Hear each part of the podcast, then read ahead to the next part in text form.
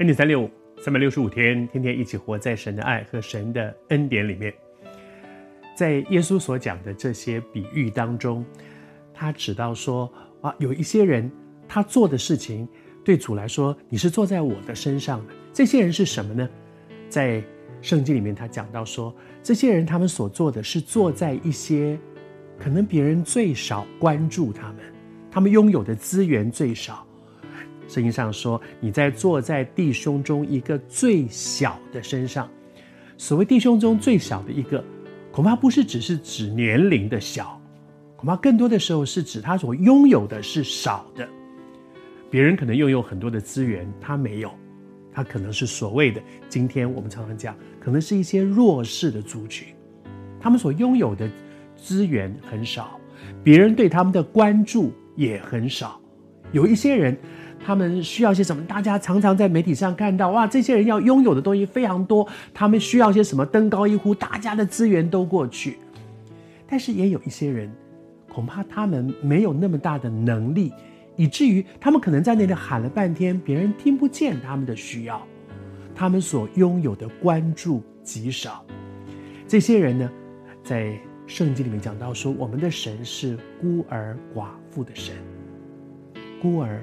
寡妇，他们所拥有的是最少的，但是圣经里面说，如果我们愿意去关注这些别人没有关注的人，去看到他们的需要，而且愿意去供应给他们的需要，坐在他们的身上，主说就是坐在主的身上。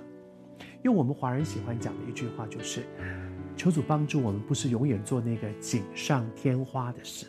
那些拥有的一一大堆了。结果，大家很多的资源还是都丢在他们的身上，而是做雪中送炭。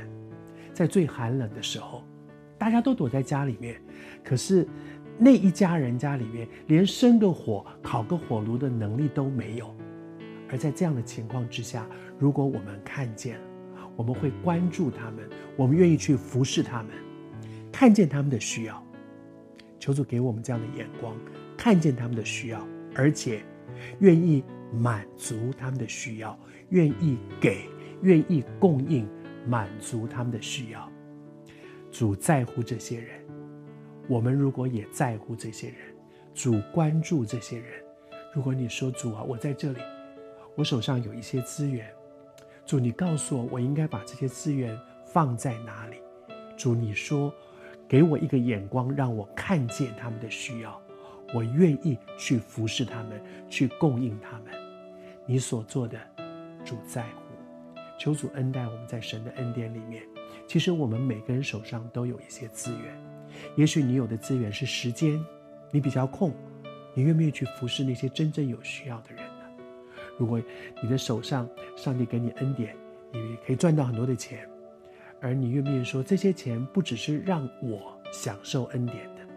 我可不可以也是一个恩典从我的手上可以分出去的人呢？你所做的，主在乎，是坐在主的身上。